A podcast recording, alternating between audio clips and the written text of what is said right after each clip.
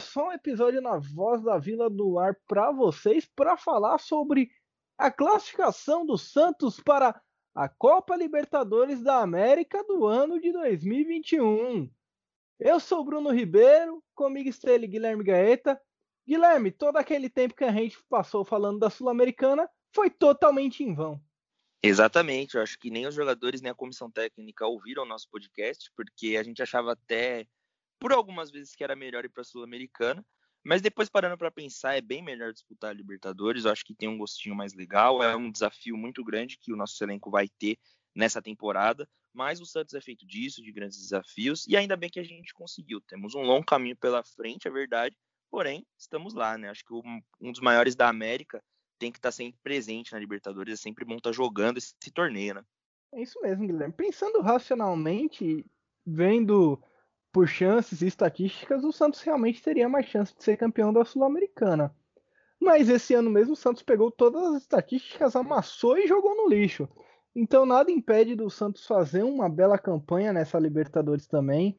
Ir para cima, um novo trabalho, um novo técnico, a gente vai falar bastante disso no episódio de hoje. E falar um pouco não bastante, porque foi um jogo bem ruim, do jogo do fim de semana contra o Fluminense.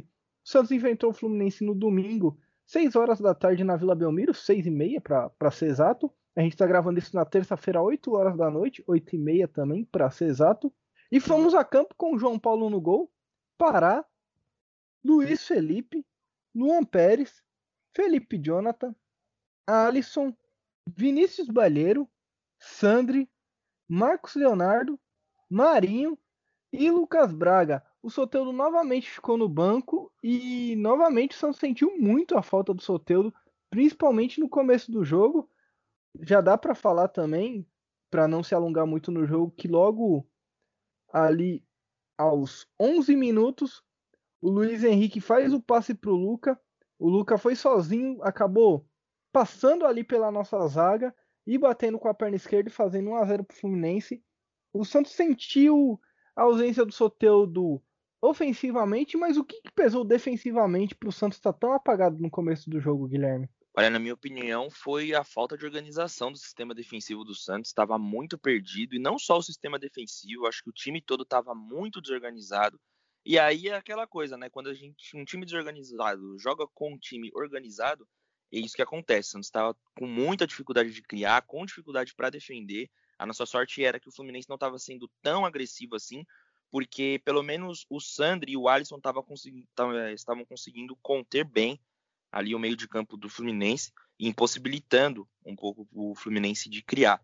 Porque senão o pior poderia ter acontecido. Destacar a partida do Sandri, que jogou muito bem, né, foi um dos destaques da partida, com muitos passes, desarmes. Né, e aí a gente teve também uma opção do Balieiro ali no meio, só que eu achei o garoto um pouco perdido, né? Eu acho que de fato não deve ser a dele, né? A posição dele a gente sabe que é um volante, né? Voltando um pouco mais. E às vezes pode acabar queimando o garoto, né? Então a gente espera que pelo menos quando ele for utilizado pelo Ariel, ele seja utilizado na posição certa, que é um volante que sai um pouquinho mais para o jogo, mas não tanto assim para ser escalado como um meia. Né? Mas eu acho que no mais foi isso mesmo, a falta de organização do Santos.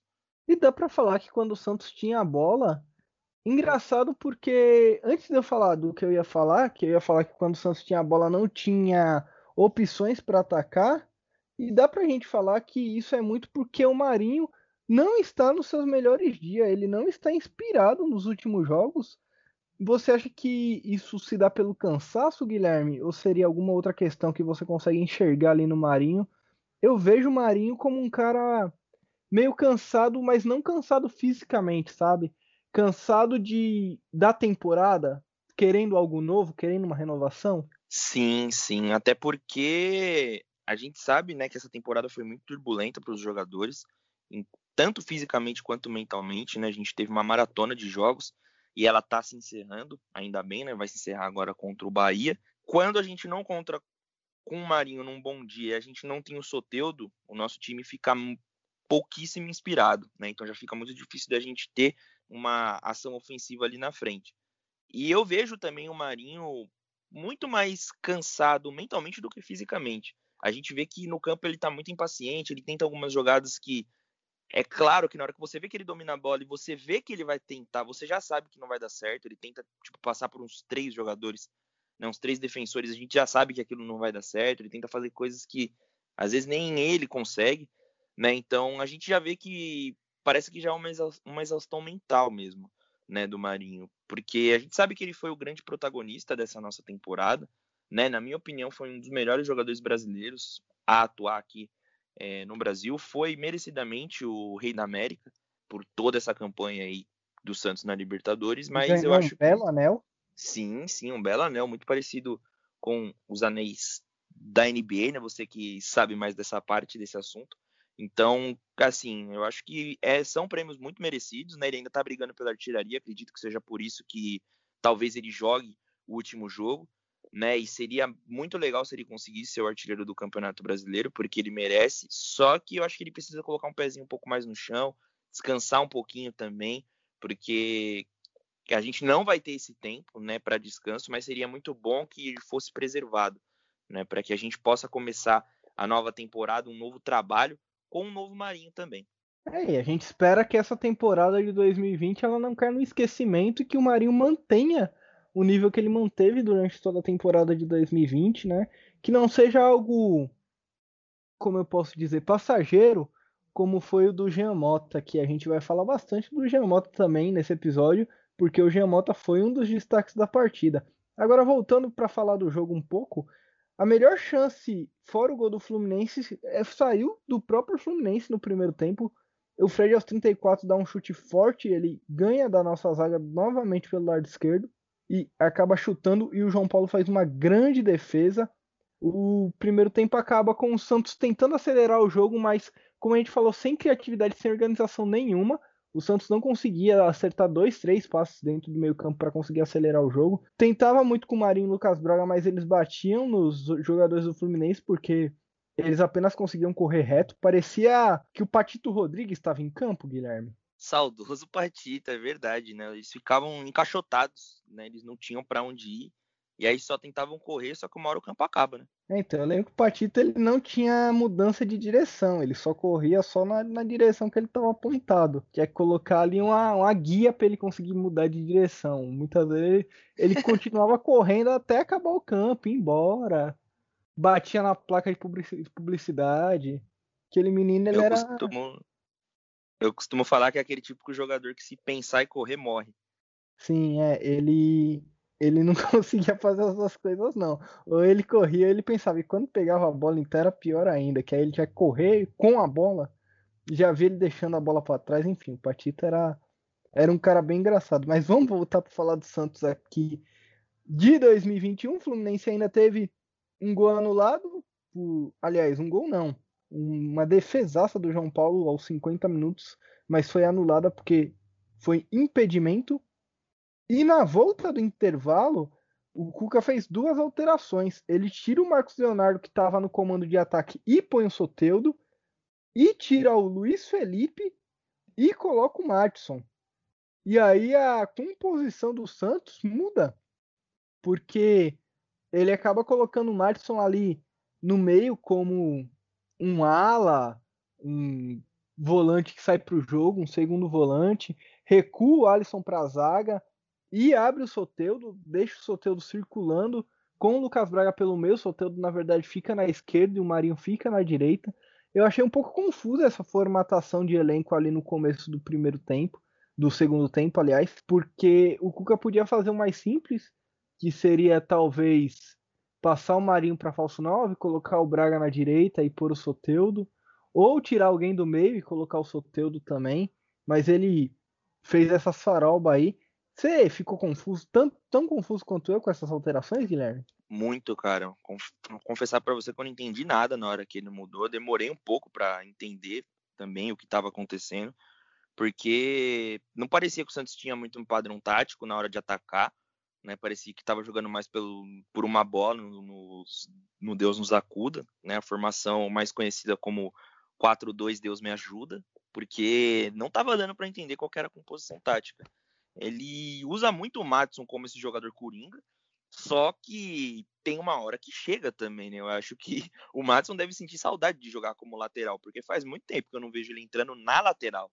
E é a posição de origem dele, a gente sabe que ele joga melhor na lateral, só que esse negócio de jogador coringa, principalmente com lateral, né? Quando é com meia, a gente consegue até relevar, porque às vezes o meia ele pode jogar como um meia mais centralizado ou como um meia mais defensivo. Às vezes, se o cara for um pouquinho mais rápido, dá até para jogar como ponta né? Só que o Madison não consigo entender o porquê que isso acaba acontecendo. Por um lado, muito ruim, mas por outro bom. Aos 19 minutos ali do segundo tempo, o Madison se choca com o goleiro do Fluminense. Ele vai subir para dividir uma bola. O goleiro do Fluminense acaba dando uma joelhada na parte posterior das costas do Madison. Ele é substituído pelo Bruno Marques Ruim porque você me falou, né, que o Madison quebrou duas costelas, mas para o jogo isso acabou sendo bom porque o Santos voltou a ter uma formação normal. Mas vamos falar primeiro da lesão do Madison. Você chegou a ver, Guilherme, o, o, tempo que ele vai ficar fora? Será reavaliado? Como é que foi isso aí? Pelo que eu verifiquei, né? Falando como jornalista agora, pelo que eu apurei, parece que são mais ou menos dois meses, né? Porque a fratura de costela é pique aquele, aquela lesão do Caramba. Neymar, né? Caramba, velho. É, então a gente vai, vai perder ele para esse comecinho de temporada e o Ariel já vai ter que arrumar alguma opção ali, pelo menos para um substituto. Né? A gente espera que ele se recupere logo né, dessa lesão que ele teve. Infelizmente é uma infelicidade. Porém, quem teve a felicidade, quem foi abençoado ali foi o Jean Mota, né? É, antes do Jean Mota entrar, o Madison sai entre o Bruno Marques. E quando o Bruno Marques entra, a gente volta para aquela formação normal. Lucas Braga cai pelo meio, o Soteldo fica aberto na esquerda. O Marinho fica na direita, o Bruno Marques fica ali de pirulão no, no meio da zaga. Depois disso, ele ainda tira o Lucas Braga e coloca o Ângelo. A substituição que mudaria a partida aconteceu depois da confusão do, do Nino, que foi expulso. O Nino faz uma falta, ele toma. Nem foi uma falta importante, né, Guilherme? Foi uma falta bem corriqueira.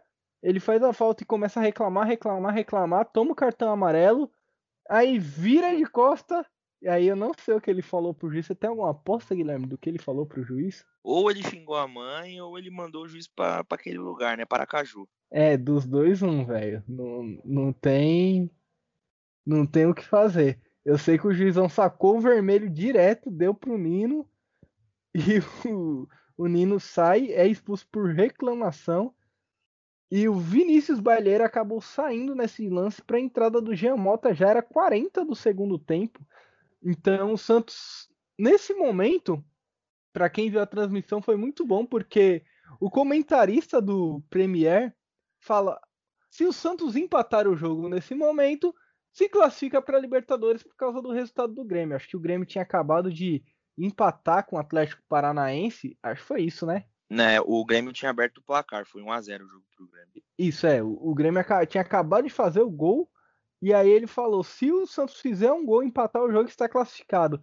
Na falta que originou a expulsão do Nino, quem bateu a falta foi o Soteudo. Guilherme, tem faltas que a gente sabe que vai ser, vai ser gol antes da bola cair dentro da no pé do cara. O arco que a bola faz é, eu sei que isso é muito muito prepotente da minha parte falar isso agora, mas você vai, vai concordar comigo, Guilherme. Quem vê futebol toda semana vai, vai concordar que, dependendo do jeito que a bola vai para a área, você sabe que alguém vai pôr o pé. E aquela bola, do jeito que o Soteldo bateu, foi perfeita para o Jean Mota chegar de trás, batendo estufando pro gol. Eu nunca vibrei tanto com o gol do Jean Mota na minha vida, porque eu acreditava mesmo que o Santos já estava garantido para Libertadores e depois o, comentarista acabou se corrigindo, mas naquele momento já tinha o gostinho da classificação, Guilherme. E o Gemoto também, porque tirou a camisa. Verdade, deu para sentir mesmo o gostinho da classificação. Depois do gol que eu me toquei, que a, gente ainda não estava classificado, aí que eu sequei mais ainda o Bragantino, né, que era o time que estava brigando diretamente com nós ali por uma vaga. Só que o que você falou é verdade, né? Tanto pelo cruzamento do Soteudo, quanto pela movimentação que o time do Santos faz, né? De atacar a bola no cruzamento. É aquele gol que a gente já sabe que vai sair, né? Um... Não chega a ser um gol de videogame, porque eu pelo menos não consigo fazer gol de videogame assim, né? Quando é sai falta. O mais difícil de fazer no videogame é sim, esse. Sim, esse que você cruza direto, assim. É... Às vezes você não consegue nem chegar na bola, né? A bola acaba até passando direto. É, no videogame é mais fácil tocar a bola, tentar fazer uma outra jogada do que cruzar direto. Cruzar direto é jogada perdida. Mas falando do jogo, acho que foi isso. O jogo acaba um pouco depois disso. Um a um, o Santos empata e aí ficamos pela questão que você falou. O Bragantino, Red Bull Bragantino, ia jogar contra o Goiás. O Goiás precisava ganhar para não ser rebaixado e o Bragantino precisava ganhar para conseguir empatar ali com o Santos, ou melhor, ficar acho que a um ponto do Santos, dois pontos do Santos. Eu não tenho a classificação aqui, mas eu vou buscar aqui. Você lembra qual que era o a parada? É, o... Sim, sim. O Bragantino, se ganhasse, ia a 53. E aí poderia passar o Santos na próxima rodada. Ia né? 52, né? Isso, isso, isso. Isso, o Santos isso, tinha isso. 53. Aí o Santos foi para 54, o Bragantino ficaria com 52, passaria o Santos na próxima rodada iria a 55, ficaria em oitavo lugar. É, o Santos ficaria perigando ainda pela vaga e tendo que jogar a vida contra o Bahia, né? É, mesmo com empate ia ficar poderia ficar complicado porque iria empatar ali no número de vitórias se o Bragantino ganhasse as duas as duas partidas e o outro critério seria o saldo de gols. Então o Santos teve a vaga perigando ali caso o Bragantino ganhasse, mas isso nem aconteceu. O pessoal falou que foi um jogo bom, mas não saiu do 0 a 0 Péssimo para os dois times, né? Péssimo para Goiás e para Bragantino. O Goiás foi rebaixado, o Bragantino que perdeu a vaga para Libertadores. Sim, como eu mesmo falei, né, que seria legal ver o Bragantino na Libertadores, mas nessas condições não. Claro que eu sempre vou torcer para o Santos, só que eu temi pelo pior, cara, porque pensei, poxa, o Goiás, claro que né, precisando do resultado, vai tentar correr o dobro para parar o Bragantino. Só que se o Claudinho tiver num dia inspirado, eu acho que a gente tá na lama, né? Só que foi algo que eu fiquei acompanhando o tempo inteiro no SofaScore. E aí teve uma hora que acho que já tava com uns 20 minutos do segundo tempo que eu falei, família, não tem jeito, não vai sair gol. A gente vai confirmar essa vaga, vai dar tudo certo. E acabou acontecendo, cara. Acho que foi uma das vezes que eu consegui ser positivo, assim, em questão de futebol, e deu tudo certo. E essa vaga, agora falando sobre o que a gente conseguiu, definiu o próximo adversário do Santos, aliás, o primeiro adversário do Santos na Libertadores, né? Santos e Deportivo Lara. Primeiro jogo dia 16 de março. É, é isso mesmo, Guilherme? Não, não é dia 16 de março, não é dia 6 de março, né? 9. Exa é exatamente. 9 de março. Tá bem Primeiro próximo. jogo dia 9 de março e segundo jogo dia 16 de março. Primeiro jogo na Vila Belmiro e o segundo jogo no Metropolitano del Futebol Lara. Deportivo Lara, que é da Venezuela, Guilherme. Terra do Soteudo. Exatamente, o Baixinho Soteudo vai voltar à sua terra aí para poder desempenhar seu futebol. Ele, quando jogava na Venezuela, ele era do Zamora, né? Eu não sei se é rival direto lá do Deportivo Lara, mas enfim, seria legal se. Que time tem na Venezuela, Guilherme? Quatro? Uh, cara, que eu lembro de cabeça, o Deportivo Lara, tem o Zamora. Ah, mas, ah, que... mas vai, vamos ser sinceros, Guilherme. Você sabia do Deportivo Lara? O Deportivo, de... o Deportivo Lara, para ser sincero, eu sabia que eu lembro que o Deportivo Lara jogou contra o Corinthians aqui eu não sei se foi numa, numa Libertadores ou numa Sul-Americana e o Corinthians ganhou tipo de 6 a 0 que eu lembro que. Não sei se você lembra do Marlon, que ele jogou no Corinthians, ele fez um gol com o Royal Puskas nesse jogo. E aí do, do Deportivo Lara eu lembrava, só que é um time bem novo, assim, bem recente. O Deportivo se... Lara não tem escudo no Google. Sério? Sério, não tem um escudo no Google, Guilherme. Caramba, é um, é um negocinho vermelho, né? O nosso Pedro de Lara, né? O carinhosamente apelidado, apelidado pela torcida. de Pedro de Lara. Eu acho que é até mais fácil de falar Santos contra o Pedro de Lara. A gente só não pode virar chacota, né? É, porque se perder, a gente tá lascado, né? A gente vai igualar aí aos nossos rivais que a gente tanto usou, que São Paulo que perdeu para Telheres e Corinthians que já foi eliminado duas vezes para Tolima e Guarani do Paraguai, né? Deportivo Eu... Lara no Campeonato Venezuelano é o segundo colocado do grupo A. Lá a parada é dividida em dois grupos e tem 32 pontos, 16 jogos, 9 vitórias, 5 empates e apenas duas derrotas. É, tem bons números aí o Deportivo Lara. É bom o Santos ficar esperto, porque vai ser um jogo que a gente vai jogar a nossa vida, né? Na verdade, se o Santos passar, aí são duas fases, né? E assim, são dois mata-matas tão importantes quanto jogos como Boca e Grêmio, né? Então a gente tem que encarar com muita seriedade esses jogos para a gente poder continuar o nosso sonho do Tetra, né? Que é o que a gente mais busca aí. É, essa classificação do Deportivo Lara, Guilherme, ela me chamou a atenção para um detalhe que é o seguinte: a gente só tá gravando podcast hoje porque a gente é brasileiro. Porque se a gente tivesse nascido na Venezuela, a gente tava jogando bola. É verdade. E a gente estava falando aqui de times na Venezuela. Eu fui dar uma pesquisada aqui no SofaScore na Liga Venezuelana, né? Tem uns times que eu não lembrava, tipo o Deportivo Tátira, o próprio Caracas.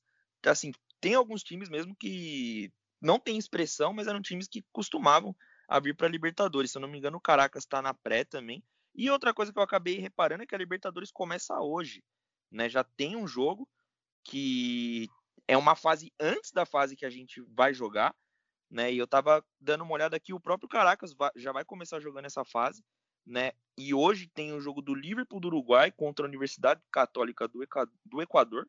E aí o Caracas vai jogar contra a Universidade César Valerro. Acho que se não me engano esse time é do Chile. E aí tem mais uma rodada também que é Royal Paris Sion. Esse time é da Bolívia, é um, a primeira vez que esse time se classifica. E o Guarani do Paraguai. É, Libertadores movimentando o futebol sul-americano nessas, nessas primeiras jogadas aqui. Eu tô tentando achar da onde que é o Sérgio Valerro, mas eu tô, eu tô vendo aqui os times é do Equador, Guilherme. Não, não é do Equador não, porque tem aqui, eu vi que eles jogaram contra o Barcelona do Equador, mas foi um amistoso. Eles jogam a Copa. É, o Real Garcilaso é da onde? É do Peru, eu acabei de ver aqui também, eles jogaram contra o Alianza Lima, até ganharam, é do Peru.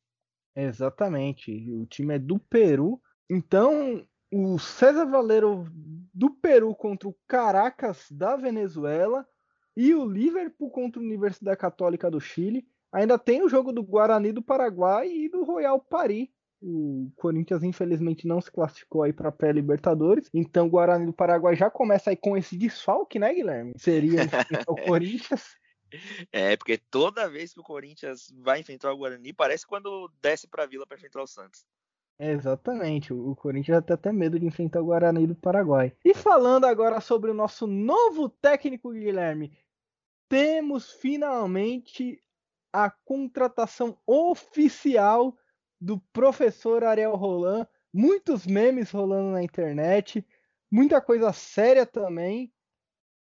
E ele acertou inclusive, com o Santos até o final do ano de 2022. Então serão aí dois anos de trabalho, contrato de dois anos, e ele vai estudar o Santos, aproveitar o legado do Cuca, e ele deve chegar aqui. Aqui não, né? É aqui, porque tem que chegar para São Paulo, que não tem aeroporto de Santos. Mas ele vai chegar aqui no Brasil no sábado, deve estrear no comando do Santos apenas no jogo contra o São Paulo no Campeonato Paulista. Exatamente, porque a ideia da comissão é dar uma folga para os jogadores. Né? Muitos jogadores já não vão jogar contra o Bahia por conta da confirmação da classificação da Libertadores. A estreia do no Campeonato Paulista contra o Santo André também já não deve contar com muitos titulares, né? Talvez também, muito provavelmente, contra a Ferroviária. Então, provavelmente na estreia do Ariel Roland, a gente já vai ter também a reestreia dos nossos jogadores titulares. Né? Acho que o Santos vai aproveitar esse tempinho aí para utilizar jogadores da base. O Marcelo Fernandes também deve aparecer ali no banco para comandar o elenco, né? Eu Bolinha. acho. É o nosso presuntinho, né? Eu acho isso muito bom, porque além de dar rodagem para os meninos que precisam de mais alguns minutos em campo para a gente poder extrair um pouquinho mais deles e saber com quem a gente pode contar ou com quem é um projeto de Arthur Gomes, né? A gente é, a gente corre esse perigo também, né? Nem todo, nem todo raio cai ali na vila. Mas, enfim, é bom que a gente também vê caras novas ali no elenco e o próprio Ariel também já pode saber com quem ele pode contar, né? Eu reformularia essa sua frase para uma frase que é a seguinte: nem tudo que cai na vila é raio. É verdade, eu acho que era isso que eu queria falar, mas eu acabei me confundindo. Nem tudo que cai na vila é raia, a gente tem que prestar atenção nisso. Eu queria entrar com você, Guilherme, num assunto que eu gosto muito para falar sobre o nosso professor novo, Ariel Roland, que é o seguinte: eu dei uma estudada aqui no que ele faz, no que ele gosta de jogar, e a parada funciona da seguinte forma com ele: ele é um técnico que gosta muito de posse de bola, Então ele é um técnico que joga com pressionando, joga com pressão. Ele gosta do goleiro participando do jogo na recomposição, na saída ali, na reposição de bola. Então é aquele cara que gosta do goleiro. Aqueles goleiros que colocam a bola onde querem, esses goleiros mais modernos. Ele joga num 4-4-2, mas na hora de. de no 4-3-3, aliás, mas na hora de defender, ele acaba defendendo num 4-4-2, recuando um dos homens do ataque para fazer uma segunda linha de quatro. Então o Santos vai ter essa, essa variação tática, porém é, a defesa dele é uma defesa que pressiona o tempo todo. Então ele é um cara que faz muita pressão na bola, os times dele fazem muita pressão na bola. A única coisa que me preocupou aqui, Guilherme, talvez seja um pouco de trauma, essa parte dele gostar de um goleiro que gosta e que sabe sair jogando, porque da última vez a gente teve que aguentar o Everson, que porra, era o Everson. Mãozinha de dinossauro, né, cara? Só que aí eu acho que ele pode tentar utilizar o próprio JP ou o John, né? Acho que a gente tem duas joias ali no nosso gol. Acho que o John pode desempenhar esse papel um pouco melhor que o JP, porque eu lembro que as saídas dele eram né, uns chutões assim que pelo menos tinha um pouquinho mais de direção e acabava chegando em algum jogador alguma vez. E o Santos não pode contratar também, né? Então acho que ele vai extrair mais essa característica da base.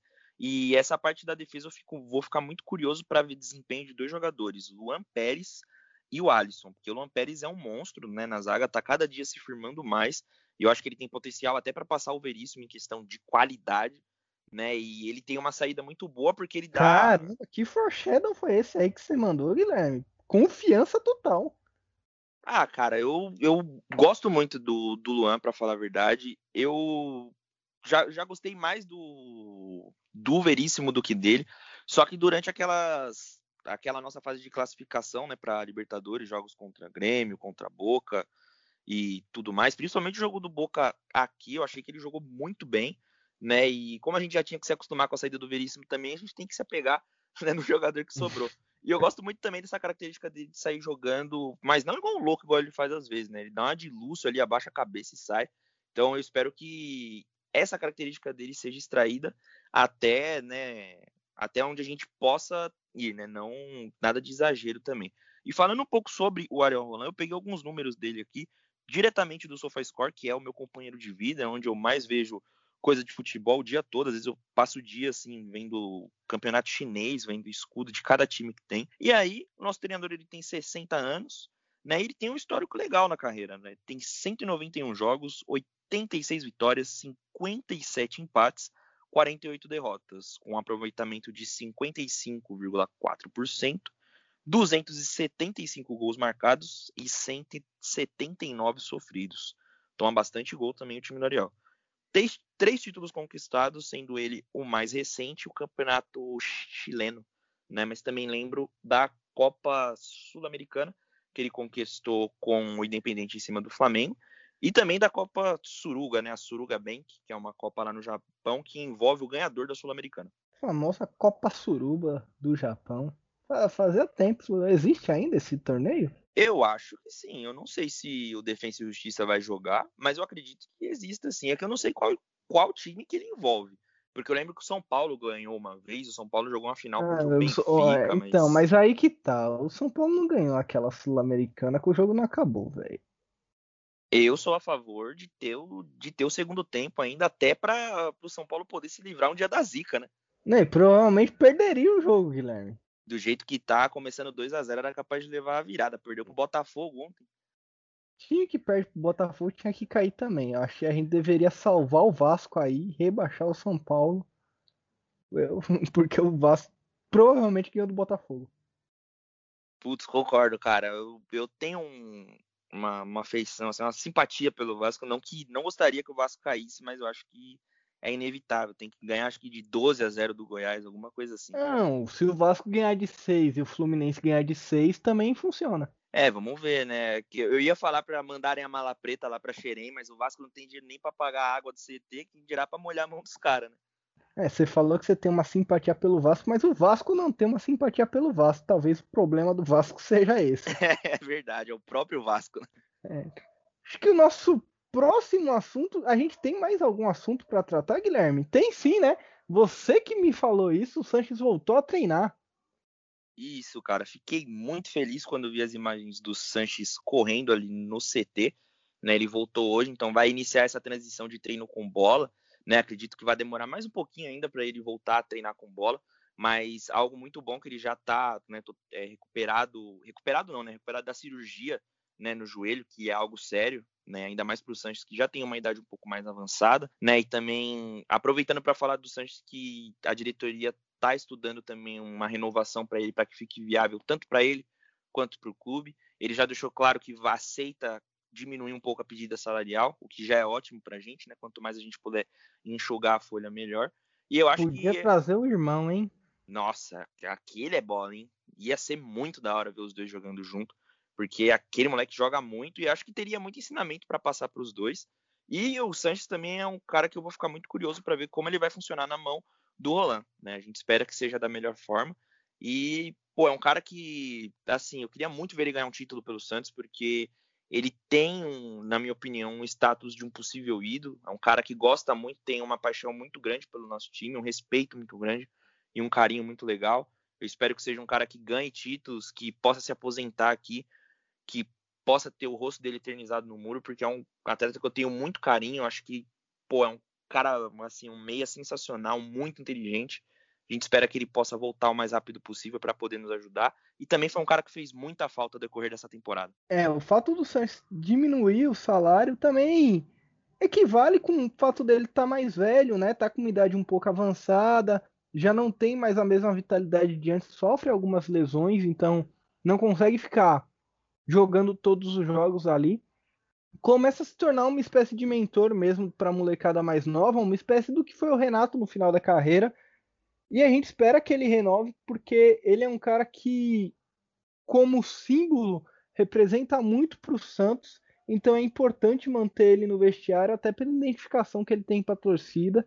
E porque ele vai ajudar muito o Ariel Roland nessa transição de novo trabalho, até por conta da língua, para conseguir explicar para o novo treinador quem se encaixa onde, quem gosta de fazer o que exatamente dentro do campo, para o treinador também conseguir passar as ideias para os jogadores. Então, acho que o Santos vai ajudar bastante nesse sentido.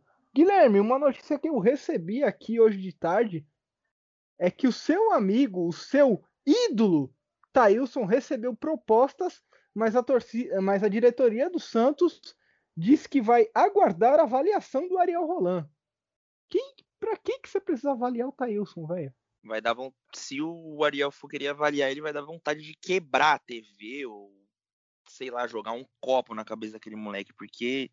Ele, será que ele acordou quando a proposta chegou para ele? Porque eu acho que ele deve estar tá dormindo ainda, ele vive num sono eterno.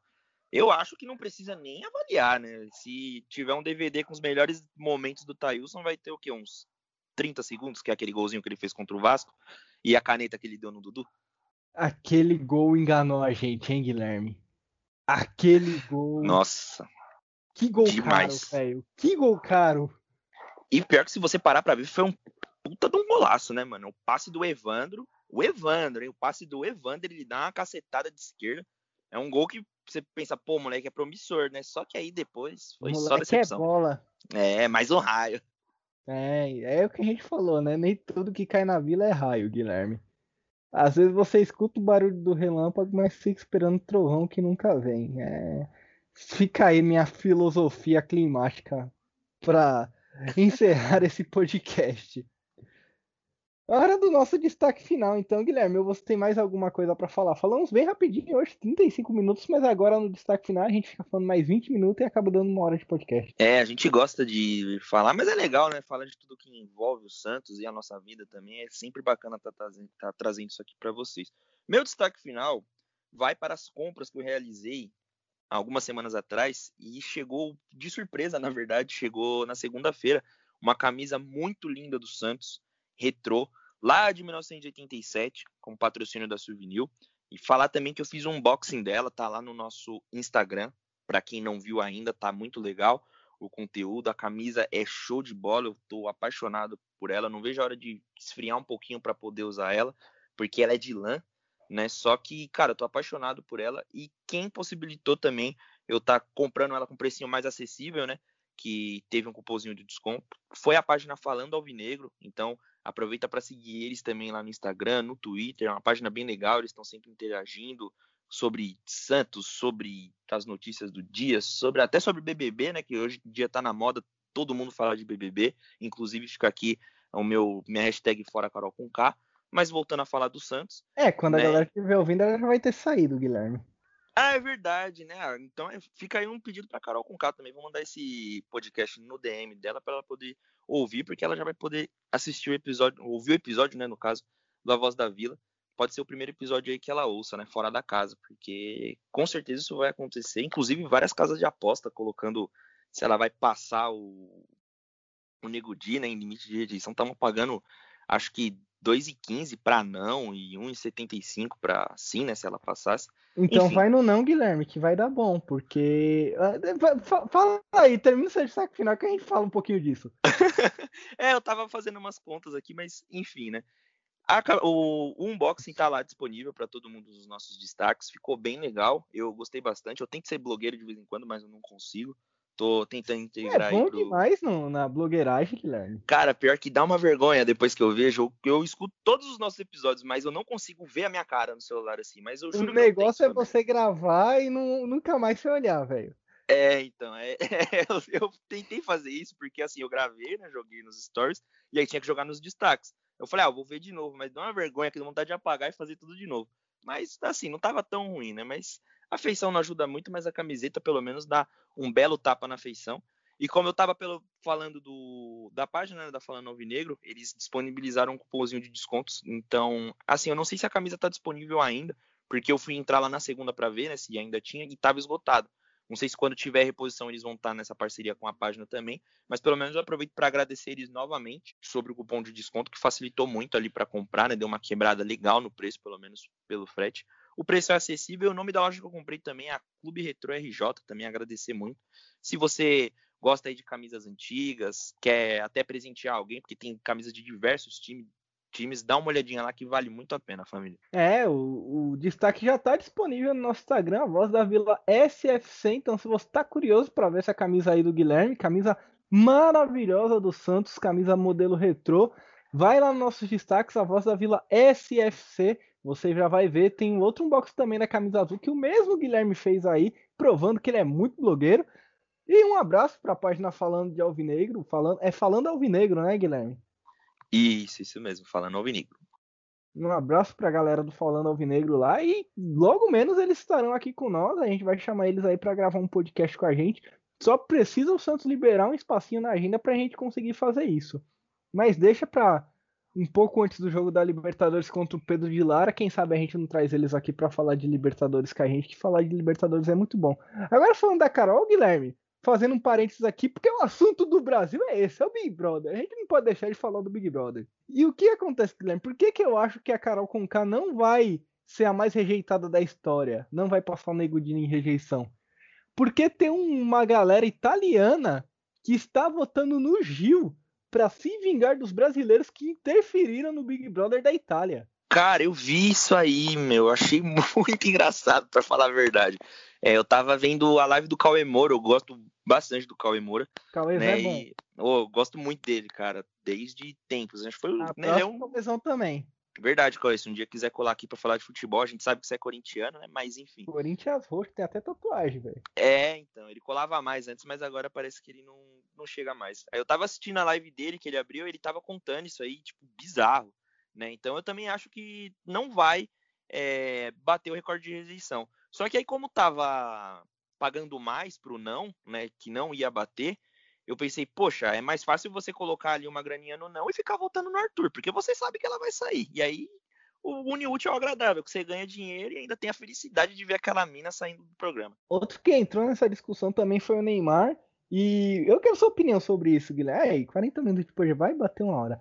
Eu quero sua opinião sobre isso, Guilherme. O Neymar falou que depois que a Carol sair, ela tem que seguir a vida e a gente não precisa mais ficar enchendo o saco dela. Tipo, saiu do jogo, acabou, tá ligado? O que, o que acontece no campo fica no campo. Ah, sim, cara. Eu vi também esse depoimento do Neymar, só que fica muito difícil é, ela mesmo seguir em frente quando ela tem umas atitudes deploráveis daquela que ela teve no programa. né? Assim, completamente. Faltou, vamos ser sinceros, né? Faltou alguém mandar ela tomar no cu. Faltou, eu acho que faltou alguém faltou ter feito e, assim, principalmente naquela treta com o Lucas. Faltou alguém chegar para ela e falar assim, filha, você não manda aqui não, mas tá ficando louca, tá ligado? Só que faltou não sei um se é, então, faltou, faltou um prior. Acho que até mesmo se um babu tivesse ali, acho que poderia dar uma chamada de atenção nela, porque, cara, foi ridículo aquilo que ela fez. E, poxa, ela é uma pessoa que tem programas falando sobre empatia e os caralho, e em nenhum momento do programa eu vi ela, faz, ela praticando é, coisas desse tipo. Né? Então fica muito difícil uma pessoa dessa, com essas atitudes que teve, seguir a vida, porque provavelmente vai, uma marca vai pensar duas vezes antes de chamar ela para fazer uma publi ou algo do tipo. E foi uma coisa muito zoada que ela fez, acho que foi anteontem com aquela Lumena lá que ela tava zoando as publis que a Camila de Lucas fazia, porque né, enfim, falava que ela fazia um monte de publi, mas pô, é o que coloca o dinheiro na mesa dela, tá ligado? Só que assim, é, é deplorável né, a situação. Acho que vai ser bem legal a gente ver o choque que ela vai ter hoje quando ela sair, porque já tava na hora, né? Acho que já tava ficando bem desgastante, porque é uma mina que você olha assim, cara, eu já tô com ranço até de ouvir ela falar, né? Ouvir daquele jeito que ela fala. Então acho que hoje vai ser muito legal. Provando que o povo do Sul é um povo bem chato, né? Deve ter exceções aí. Conheço gente do Sul muito legal. Inclusive, tenho amigos que são, tá, tá ligado esse, essa fala, mas no geral a galera sulista é zoada, mano. Porra, melhorem. Realmente, realmente. Tem, assim, não, não tenho nada contra, né? Aquela outra frase também, né? não tenho nada contra, mas, poxa, fica difícil defender, né? É, e, porra, sempre é, é, é assim, bom, é sempre ir lá, né? Mas tudo bem. Eu acho que ela vai tomar um choque, é ainda mais porque ela, ela provavelmente sabe que ela vai sair pelo que ela fez, mas ela não acredita que a rejeição dela seja tão grande quanto. Ela não tá esperando a rejeição que, que vai rolar, tá ligado? Então eu acho que ela vai ficar surpresa assim, Guilherme. Sim, sim. Aí depois vai vir aquele vídeo pedindo desculpas, né? E tudo mais, que ela errou, não sei o quê. O primeiro já foi do Nego Di, né? Ele postou dois vídeos lá no Instagram. Será dele. que ela vai postar um vídeo chorando? Chorando eu não sei, porque eu acho que nem coração ela tem para chorar, né? Mas hoje eu vi uma foto do filho dela postando no Instagram e confesso que eu fiquei com um pouco de dó do filho dela, né? Ele falando, pedindo desculpa para as pessoas e falando que a mãe dele errou, que ela vai pagar com os erros. Só que eu já não acho certo também que ele relatou lá que tinha pessoas xingando ele, ameaçando tal. E o moleque não tem nada a ver com isso, ele tem 15 anos. E é um bagulho que eu vejo que acontece muito no futebol, com o filho do Fagner, por exemplo, deve acontecer com inúmeros jogadores. Então, família, vamos ter consciência, né? O moleque não tem nada a ver com essa treta da mãe dele, ele não tem culpa se a mãe dele é uma pessoa horrível, tá ligado? Então, né, acho que é muito desnecessário fazer uma, uma fita dessa, sem cabimento nenhum. Realmente, agora que a gente já falou do Big Brother, eu posso passar o meu destaque final aqui com o coração mais leve, Guilherme. Eu tenho duas coisas para falar. A primeira, bem rapidinha, para você que tem Netflix, está disponível na Netflix um documentário sobre o Pelé.